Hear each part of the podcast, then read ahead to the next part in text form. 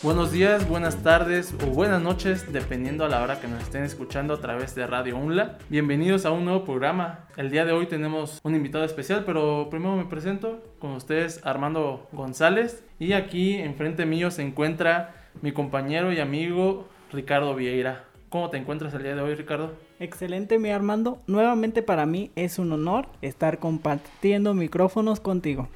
Con esa buena actitud que siempre te caracteriza, Archie Vamos a iniciar este programa. Es un programa bastante interesante. La primera pregunta que te, que te hago, Richie, ¿cómo te fue en la escuela? ¿O cómo te ha ido en la escuela?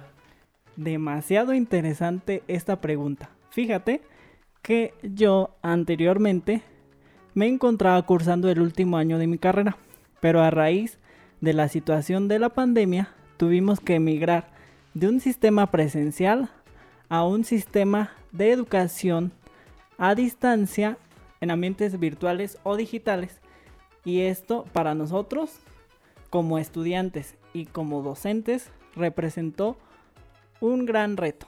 Este último año para nosotros representó un gran reto para maestros y alumnos, ya que nos tuvimos que poner de acuerdo para ver la mejor manera de acabar este último año de carrera. Yo digo que un concepto que podemos dejar al aire es el de la adaptación.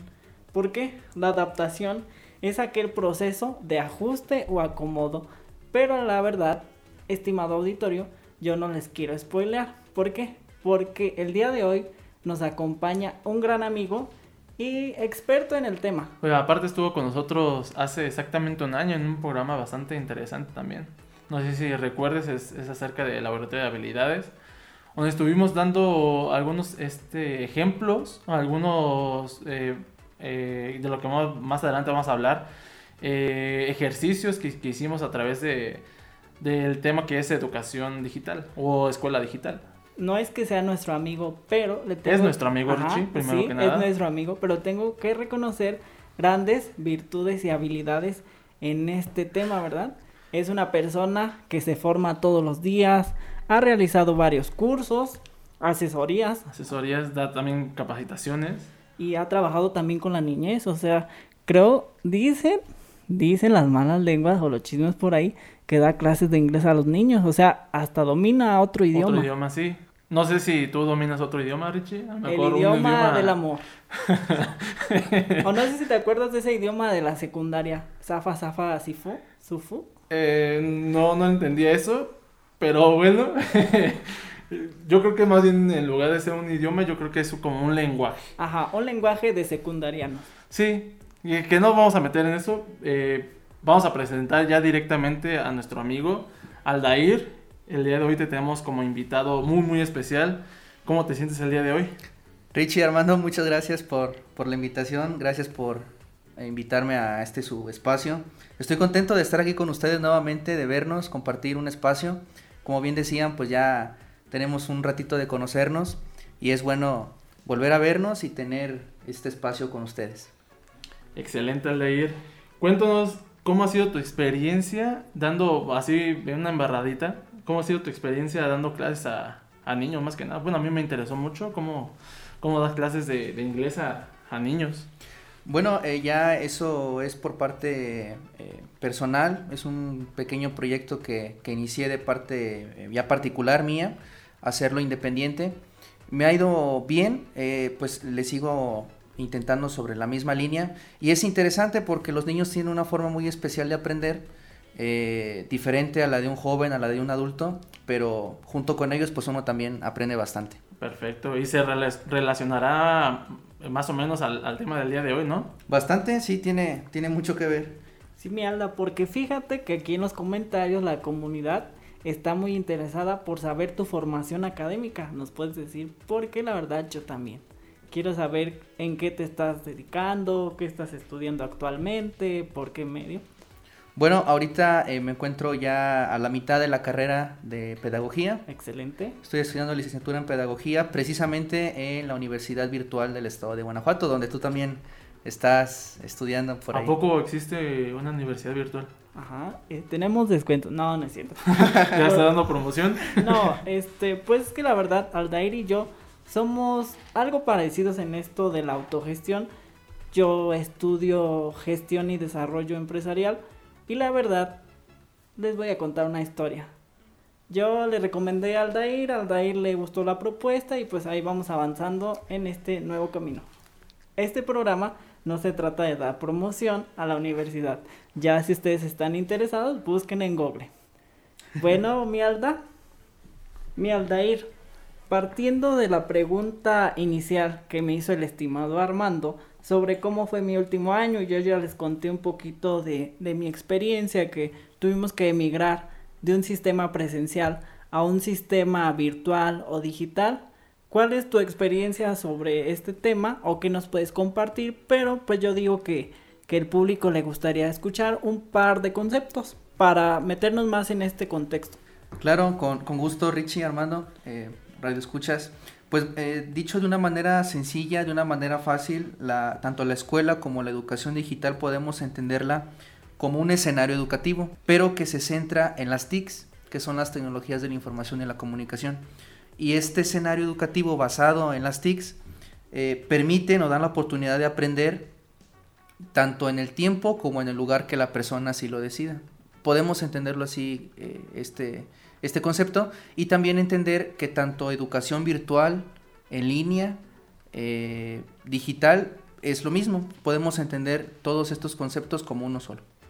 Ah, muy bien, excelente, mi Aldair. Esto me pone a pensar que entonces la educación digital o educación virtual nos da un poquito más de libertad.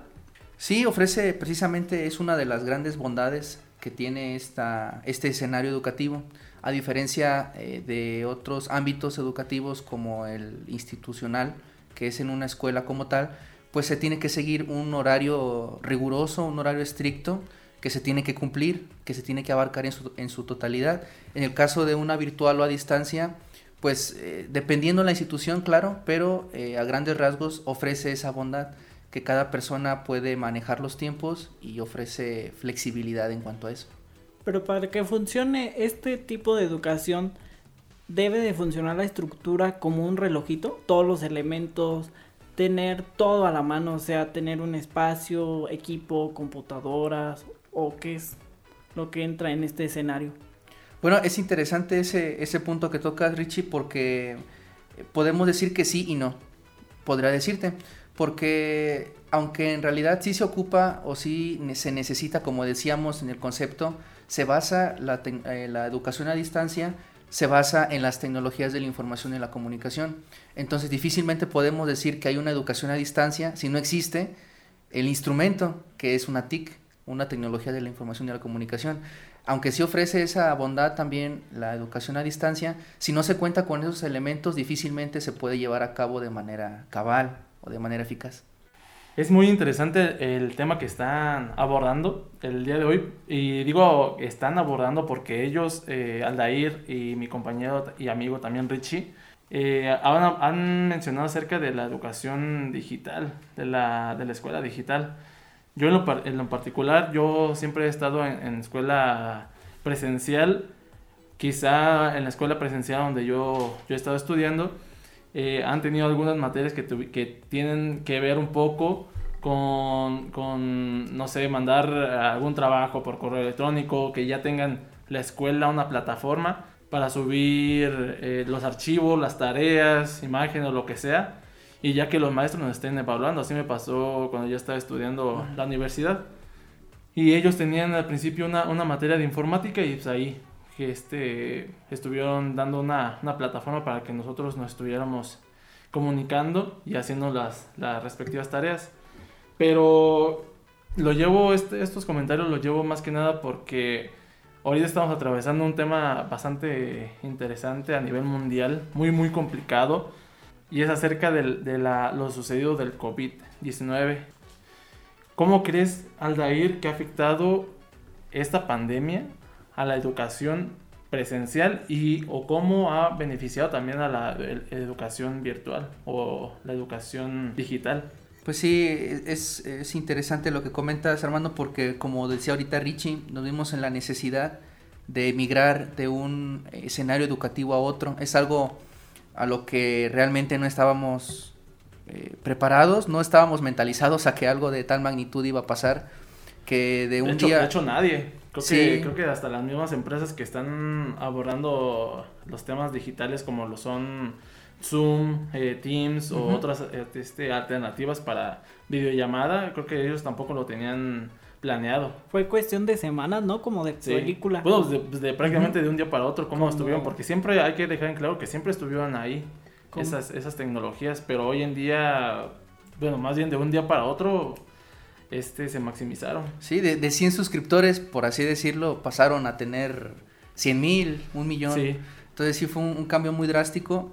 Lamentablemente, pues sí, la mayoría de las instituciones, tanto públicas, sobre todo, como privadas, pues no, no estaban listas o por, por, así decirlo, no estaban preparadas para emigrar de un escenario educativo a otro. Si bien es cierto que la educación a distancia no es algo nuevo, es algo que lleva ya décadas, eh, en nuestro país sí es algo que se desconoce mucho y que también no es tan común. En la escuela presencial es muy muy importante, más que nada para las personas que son jóvenes, en este caso niños o adolescentes de la primaria, secundaria. Creo que es muy muy importante que ellos estén en, en escuelas presenciales, porque ahí es como una, una, forma de desarrollo también para la adultez. No sé ustedes cómo, cómo lo puedan ver.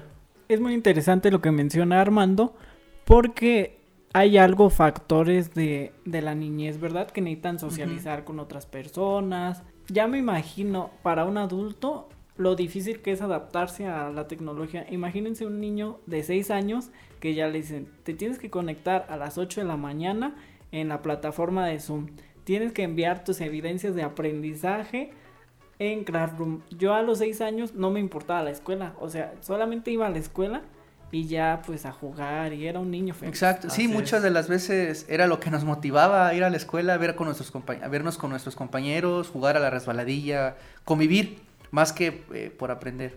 Pero pues ahora se ve esa, eh, esa pared, se topa con esa pared que cada quien ya individualmente tiene que, que adquirir esos conocimientos. Así es, y es más que nada trasladémonos a, a la época de los 2000, más o menos, hace unos 20 años. Nosotros, hay que agradecer primero que nosotros nacimos en una época que ya está un poquito más avanzada en la, en la cuestión tecnológica. Pero imagínense qué, qué, qué hubiera pasado si estuviéramos, no sé, en el 1970 y que tuviéramos una pandemia. Yo pienso que implicó un gran cambio si nos remontamos a esas épocas de que, así como nos pasó ahorita, los grandes científicos, los grandes empresarios tuvieron que edificar como un plan de emergencia. A lo mejor hubieran hecho estudios a distancia, porque en ese tiempo, no sé si sabías que también había estudios a distancia que eran estudios a correspondencia. Entonces, si hubieran implementado esos... Algún tipo de, tecnología. O la tecnología hubiera avanzado por las necesidades del tiempo. Pues yo, yo, me, yo me atrevo a pensar que si en, si en aquella época hubiera pasado lo de la pandemia el día de hoy, creo que hoy en día estaríamos un poco más avanzados en la cuestión tecnológica. Excelente, pensamos lo mismo. Me estaba leyendo la mente. Eso mismo iba a decir, dije, lo voy a decir, pero Armando adelantándose en 3, 2, 1. No es cierto, eres mi amigo. Pero ¿cómo tú, cómo tú ves, Aldeir, eh, o qué nos podrías decir ah, del lado negativo de lo que es la educación digital? Pues, eh, como decíamos, sí, aunque ofrece muchas eh, bondades y es algo que en los últimos años ha, ha crecido exponencialmente y de manera muy evidente también en los últimos meses, sí existen también algunos retos, enemigos, por así decirlo, o brechas en cuanto a lo digital. Eh, quisiera centrarme en uno de ellos, que es la brecha generacional. En el sentido de los docentes, por ejemplo, eh, regularmente tal vez en noticias, en, Facebook, en las redes sociales, vemos en el caso de muchos maestros que han pasado, mm, por así decirlo, algunas eh, vergüenzas o burlas de parte de los alumnos porque uno, eh, como ya comentabas, en cierta generación somos nativos tecnológicos, pero eh, en el caso de muchos docentes o de la gran mayoría son emigrantes tecnológicos, así que de no saber de tecnología tuvieron que empaparse de y esto ha traído muchas dificultades para ellos y esa brecha que existe, esa, ese gran, eh, esa gran separación de generaciones, se ha hecho que se dificulte mucho el hecho de, de que se lleve a cabo con calidad. Porque se, se, lleva a cabo, sí, pero como platicábamos antes de iniciar la grabación, muchas veces parece solamente un, una conferencia o una... Eh, ¿Cómo mencionaba Richie? ¿Qué palabra usaste?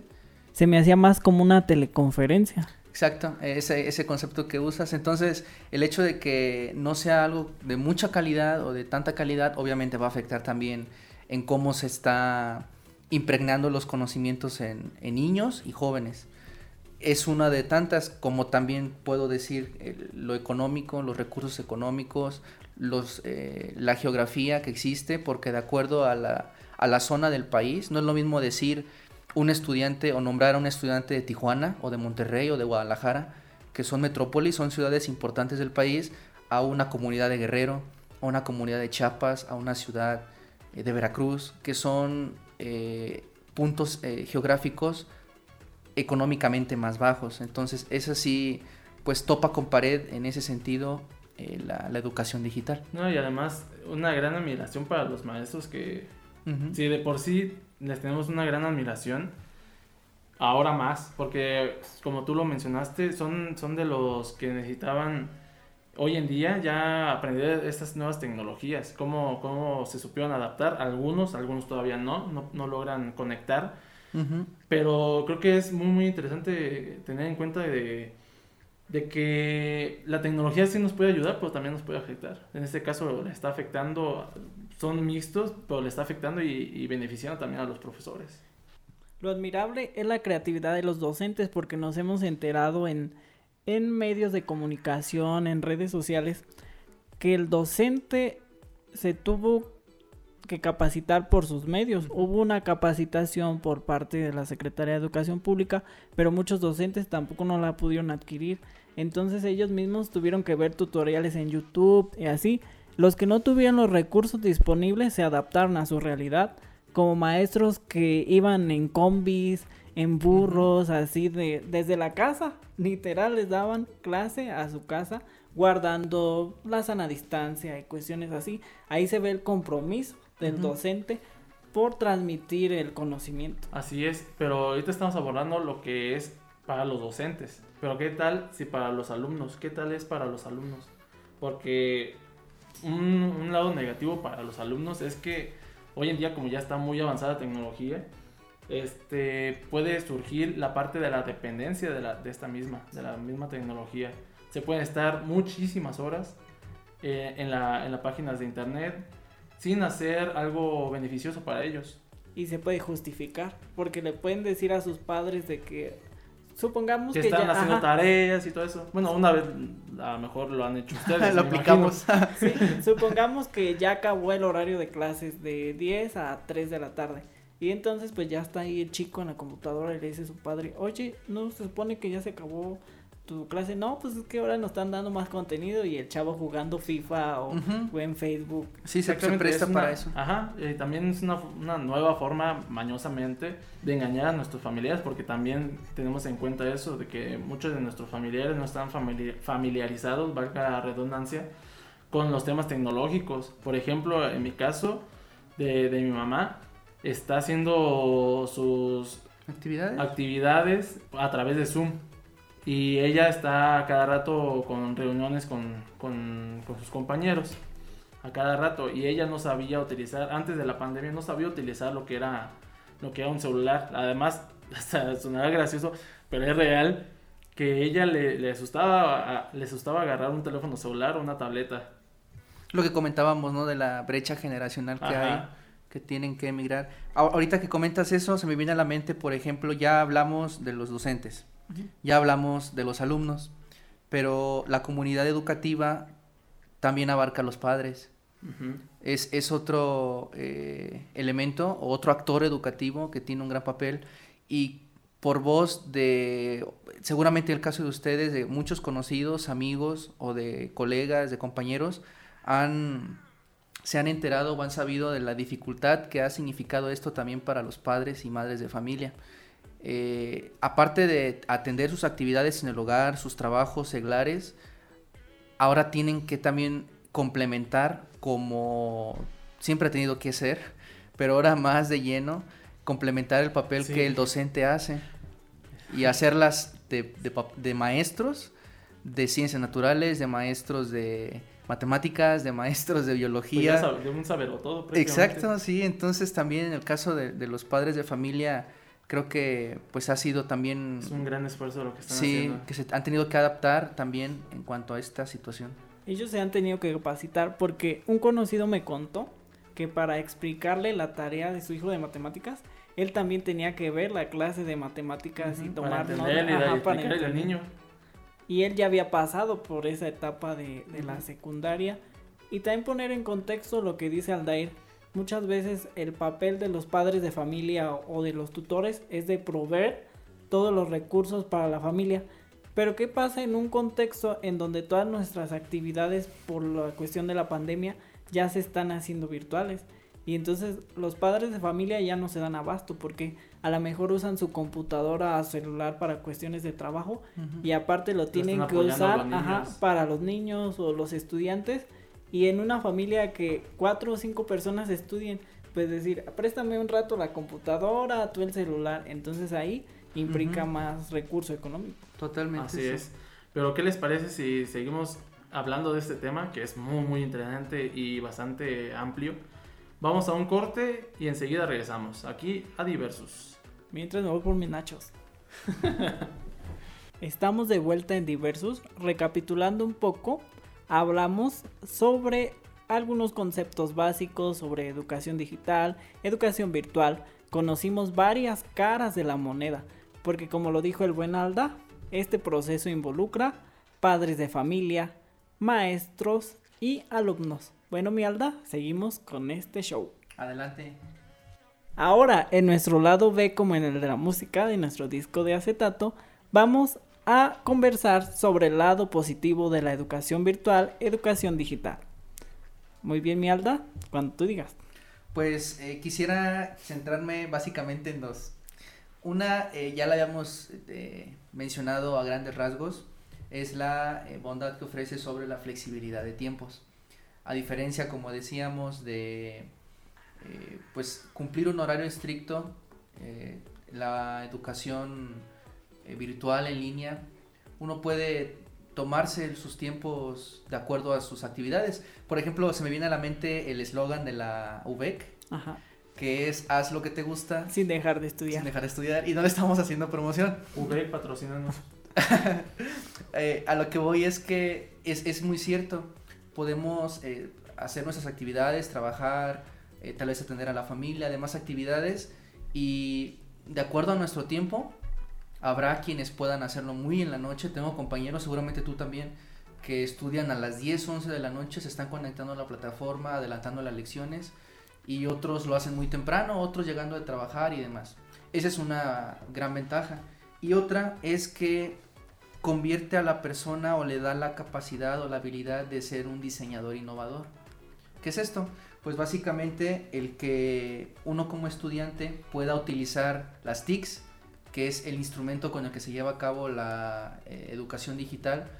Y por ejemplo, como decíamos, los niños desde pequeños pueden ya ser diseñadores innovadores tecnológicos y llegando a cierta edad van a tener un conocimiento más amplio, obviamente sabiendo encaminar bien el uso, para un, uso correcto, el, el, hecho de saber utilizar bien la tecnología, de poder eh, utilizarla como un instrumento de innovación para su vida, para algún proyecto en específico, pero creo que son dos ventajas que ofrece la educación virtual. No sé ustedes qué, qué más se les puede ocurrir o qué más se les viene a la mente? Pues eh, yo diría que la, la, gran información que hay a través de, conjugado con, con lo que es eh, las TICs, que la gran información que hay acerca de, de libros o de, revistas digitales, donde puedes abarcar muchísimos temas. Ahí se me viene a la mente una sola palabra, autogestión, es lo que estabas mencionando, ¿no? Así es. La habilidad que se forja porque pues tú eres el dueño de tu tiempo, del material y tú decides cómo emplearlo y qué recursos utilizar, porque eso es a lo que voy de, de anteriormente que estábamos platicando, que a mí esta nueva adaptación se me hacía como una teleconferencia porque yo estaba acostumbrado a que ya involucraba un todo. O sea, aparte de una videoconferencia, también involucraba una plataforma digital donde tú hacías tus exámenes, podías consultar información, todo eso de los edutubers. Ah. Sí, de hecho, pues también forma parte de la educación virtual, en este caso informal, pero sí. Efectivamente, y además creo que nos hace un poco más responsables, ¿no creen ustedes? O sea, tenemos nuestro tiempo en hacer nuestras cosas y aparte tenemos, eh, como ustedes lo, lo están haciendo, eh, tareas para mandar a, a través online. Eh, yo creo que es también una, una, parte que nos forja también más a ser como, como más responsables en, en, todos los aspectos. De hecho, por ejemplo, citando en, en, nuestro caso, al momento de enviar siempre una tarea, Richie, seguramente ves por ahí, y cuando uno se inscribe tiene que eh, comprometerse a un código de ética, por ejemplo en el caso de, de la del plagio académico, mm. de la sí, sí, obviamente la pues lo que es citar referencias, pero eh, sí se presta a lo mejor un poco más al plagio porque no hay como tal pues un control físico, pero pues sí también te compromete a tener una ética estudiantil dentro porque al final de cuentas es una comunidad educativa, es una institución y como en el como cuando se hace de manera presencial pues se tiene que seguir una ética, ¿no? un profesionalismo en cuanto a, a las materias y al contenido. Pero pues sí, como, como vemos pues sí ofrece bastantes eh, ventajas, como, como bien lo comentamos. Yo diría también otro lado positivo, es la cuestión de que y nos, nos pasó cuando estuvimos dando eh, asesorías, clases o capacitaciones a alumnos de, de escuelas primarias y, y secundarias que cómo, cómo nos transformó a nosotros ver que, que esos niños ya saben ya muchísimo de tecnología hoy en día. Y sus caras de aburrimiento así como, ¿para qué me dices eso? Eso ya lo sé. Ya lo aparte, creo que es el lado positivo que ellos están viviendo en esta, en esta pandemia, están viviendo esta pandemia, porque ellos también ya le podrían ayudar a sus padres a, a digamos, a a usar este, celulares, tabletas o lo que sea para que ellos también puedan eh, hacer sus, sus, cosas. Y también el lado positivo que yo veo es que muchos cursos, mucha educación formal en línea, virtual, digital, está, a lo mejor en ciertos casos es gratis, Ajá. pero en otros es accesible, económico, o sea, ya no es cosa de otro mundo de que antes se veía como, ay, pues este está haciendo un curso, pero te salen miles de dólares. O sea, siguen existiendo esos cursos caros y eso, pero ya se abrió para que más gente tenga acceso a esto. Pero aquí llegaríamos a una polémica, ¿no creen? Porque lo voy a plantear la pregunta. A ver. Yo que estudié la eh, educación presencial, Ajá. yo que estuve en escuelas eh, presenciales, a mí me gustaba muchísimo por la cuestión de que yo tenía que estar con, con, con, mis compañeros. Yo sentía como que si no estoy con mis compañeros, pues como que no, no, no pertenecía pues al, a, como tal al grupo. Y les cuestiono a ustedes o les pregunto a ustedes, ¿qué sería mejor o qué es mejor? ¿La educación presencial o la educación virtual? Aquí se va a armar una tipo Civil War. Yo soy del. Ajá. Vamos a agarrar unos tomates o lo que, lo que tengamos en la mano. Pues yo digo que Aldair y yo estamos del lado del capitán. No, pues así de mayoría, Ajá. ustedes van ganando, ¿no? Por mayoría de votos. estamos del lado de Iron Man con la educación virtual, educación digital y nuestro estimado Armando del lado de Capitán América, educación presencial. presencial. ¿Cómo ven amigos? El Capitán Armando. Pero pues quien va a definir este combate es nuestro estimado Aldair. Nosotros nos hacemos por un lado para que no nos lastimen los golpes. los virtual golpes. ¿Cuál, ¿Cuál sería tu opinión, Aldair, acerca de esa, de esa pregunta? Esa pregunta es, es bastante interesante, pero además exige una respuesta bastante amplia. Pero básicamente yo diría que las dos son correctas. ¿En qué sentido? En el sentido de que dependerá la respuesta de cada persona. Seguramente han escuchado hablar ustedes tanto de, la, de las inteligencias múltiples como uh -huh. de los tipos de aprendizaje. Sí, sí, sí, muy padre. Yo creo que soy auditivo. Eso me han dicho. Ok, hay algunos eh, que somos más visuales, otros solitarios. Armando. Híjole, yo creo que entraré en muchas. ¿Sí? Yo soy más, me gusta mucho aprender de manera autónoma, Ujú. y, pero prácticamente visual.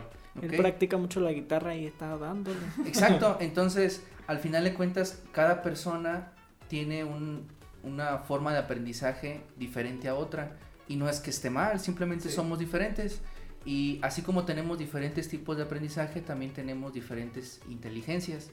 Entonces dependerá mucho de cada niño, de cada niña, de cada joven, incluso de cada adulto, el cual eh, escenario educativo, si es el presencial o si es a distancia, dependerá de la persona. Pero la, ambas, como ya vimos, ofrecen ventajas, tal vez algunas desventajas, exacto, también. Pero dependerá de la persona, de su tipo de aprendizaje, cómo se acomoda más. Por ejemplo, hay carreras, hay materias que simplemente no se pueden llevar a cabo de forma a distancia. Los médicos, Los dentistas. los dentistas, quienes están, por ejemplo, tengo también conocidos amigos que estudian para, no recuerdo la carrera, pero es para laboratoristas, Ajá. Como químicos. Como químicos, ajá. E- ellos simplemente dicen es que no podemos, o sea, estamos viendo pura teoría, pero ¿cómo practicamos? Exactamente. Entonces, sí ofrecen obviamente las dos ventajas y desventajas, pero ¿cuál es mejor? Las dos. O ninguna. Simplemente va a depender de, las, de la persona, de su tipo de aprendizaje, de su tipo de inteligencia, cuál cree que le conviene más, pero las dos son muy buenas. Órale, no, no, o sea, me sorprende porque yo en lo, yo en lo particular, yo me, yo me iría más a lo que es la, la presencial, porque ya tengo prácticamente 20 años estudiando de manera presencial y solamente he tomado algunos cursillos así de fotografía, de manera autónoma, pero pues nada más. Pero ya con, con el punto que planteaste, yo creo que me abrió un poco más la, la mente eh, sobre, no, no es que mejor, sino que plantearnos un poco en abrir otras nuevas opciones, en dado caso de que, por ejemplo, yo estudio, no sé, eh, economía, pero pues también me gusta el lado de la cocina, ¿no? Pues puedo estudiar economía online porque, digamos, la cocina puedes aprender de manera teórica, pero ellos sí necesitan estar practicando también. Pues me meto a un curso de, de cocina. Es que esto me dejó volado la cabeza. O sea, son, son pensamientos que ya traía que dije, bueno, Bueno, cuando... pues, eres, Iron Man. No, ah, sí, sí. Ya, ya murió. Oigan, no. Vino a mi memoria cuando Iron Man murió. Qué triste. No, pero son pensamientos que dije, en la mañana me desperté, voy a compartirlos y los traía aquí. y, mm, Pues me gustaría que me escucharan porque nadie me escucha en la casa. ok. Nosotros constantemente cambiamos y por ende el contexto.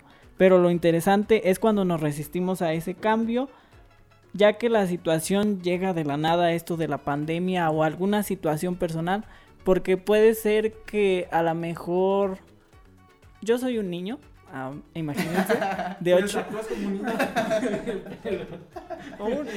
un, niño que estaba en una escuela, 23 años. ajá, que estaba en una escuela presencial y a su papá lo cambiaron de trabajo y entonces pues ya no, ya no se me les hacía bien pues retomar el, el curso escolar y pues tuve que hacer mi primaria quinto o sexto año de forma digital. Entonces eso es cuando los cambios nos hacen salir de nuestra zona de confort. Pero a ustedes les tocó ese cambio, bueno, más específicamente a ti, porque para quien no lo sepa, Richie es- está estudiando eh, Derecho y aparte está estudiando otra, otra Gestión. carrera. Qué bárbaro, Richie.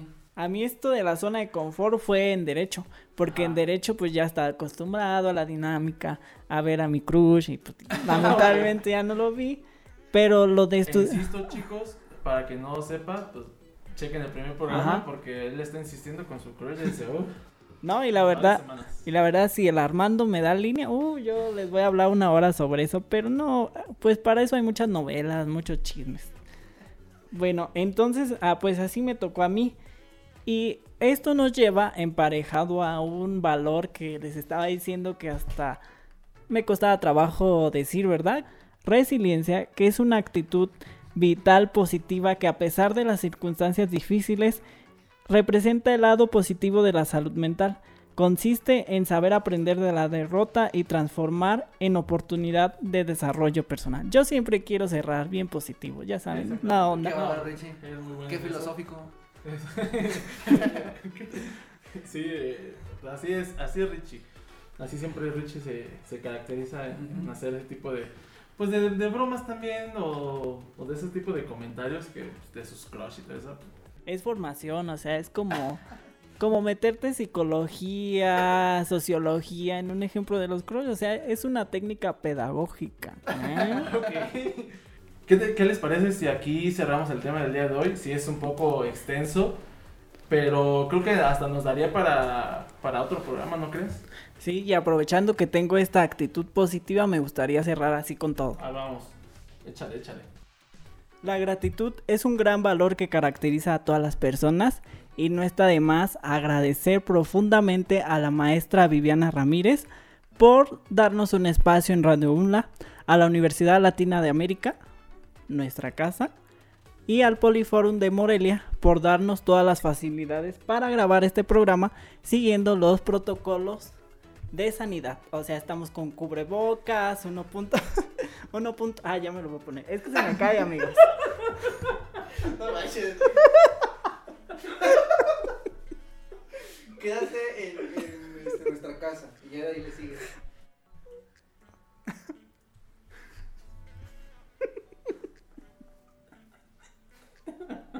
Ya, pero ya, ahora sí ya.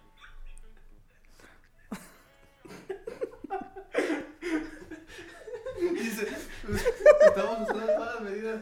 Así, Sí, güey. Eso sí lo voy a dejar. Eso sí lo voy a dejar. Pa- para Facebook. Desde el príncipe, desde la gratitud. Sí, sí, sí. La gratitud es un gran valor que nos caracteriza a todas las personas. En esta ocasión queremos agradecer a la maestra Viviana Ramírez por darnos un espacio en Radio UNLA, a la Universidad Latina de América, nuestra casa, y al Poliforum de Morelia por brindarnos todas las facilidades para grabar este programa respetando los protocolos de sanidad. Así que de mi parte, recuerden nunca dejar de soñar. Armando, ¿algo que Eso, quieras eso, decir? Richie. Pues así como lo dice Ricardo, nunca dejen de soñar y aparte, si están viviendo aquí en esta pandemia, eh, pues no, no se rindan ante Al- nada. ¿Algún consejito o frase que nos quieras dejar así motivacional, mi Altair? Pues ya, ¿qué más puedo decir después de, de todo lo que han mencionado? Nada más agradecerles la invitación al espacio y pues estuve muy contento y a gusto de estar aquí nuevamente con ustedes. Nos vemos hasta la próxima porque nos cierran los maquis, ¿verdad? Y quedamos de ir ahorita a los maquis. Nos escuchamos hasta la próxima. Ah, sí, cierto, escucharnos. Bye. Nos escuchamos hasta la próxima. Adiós.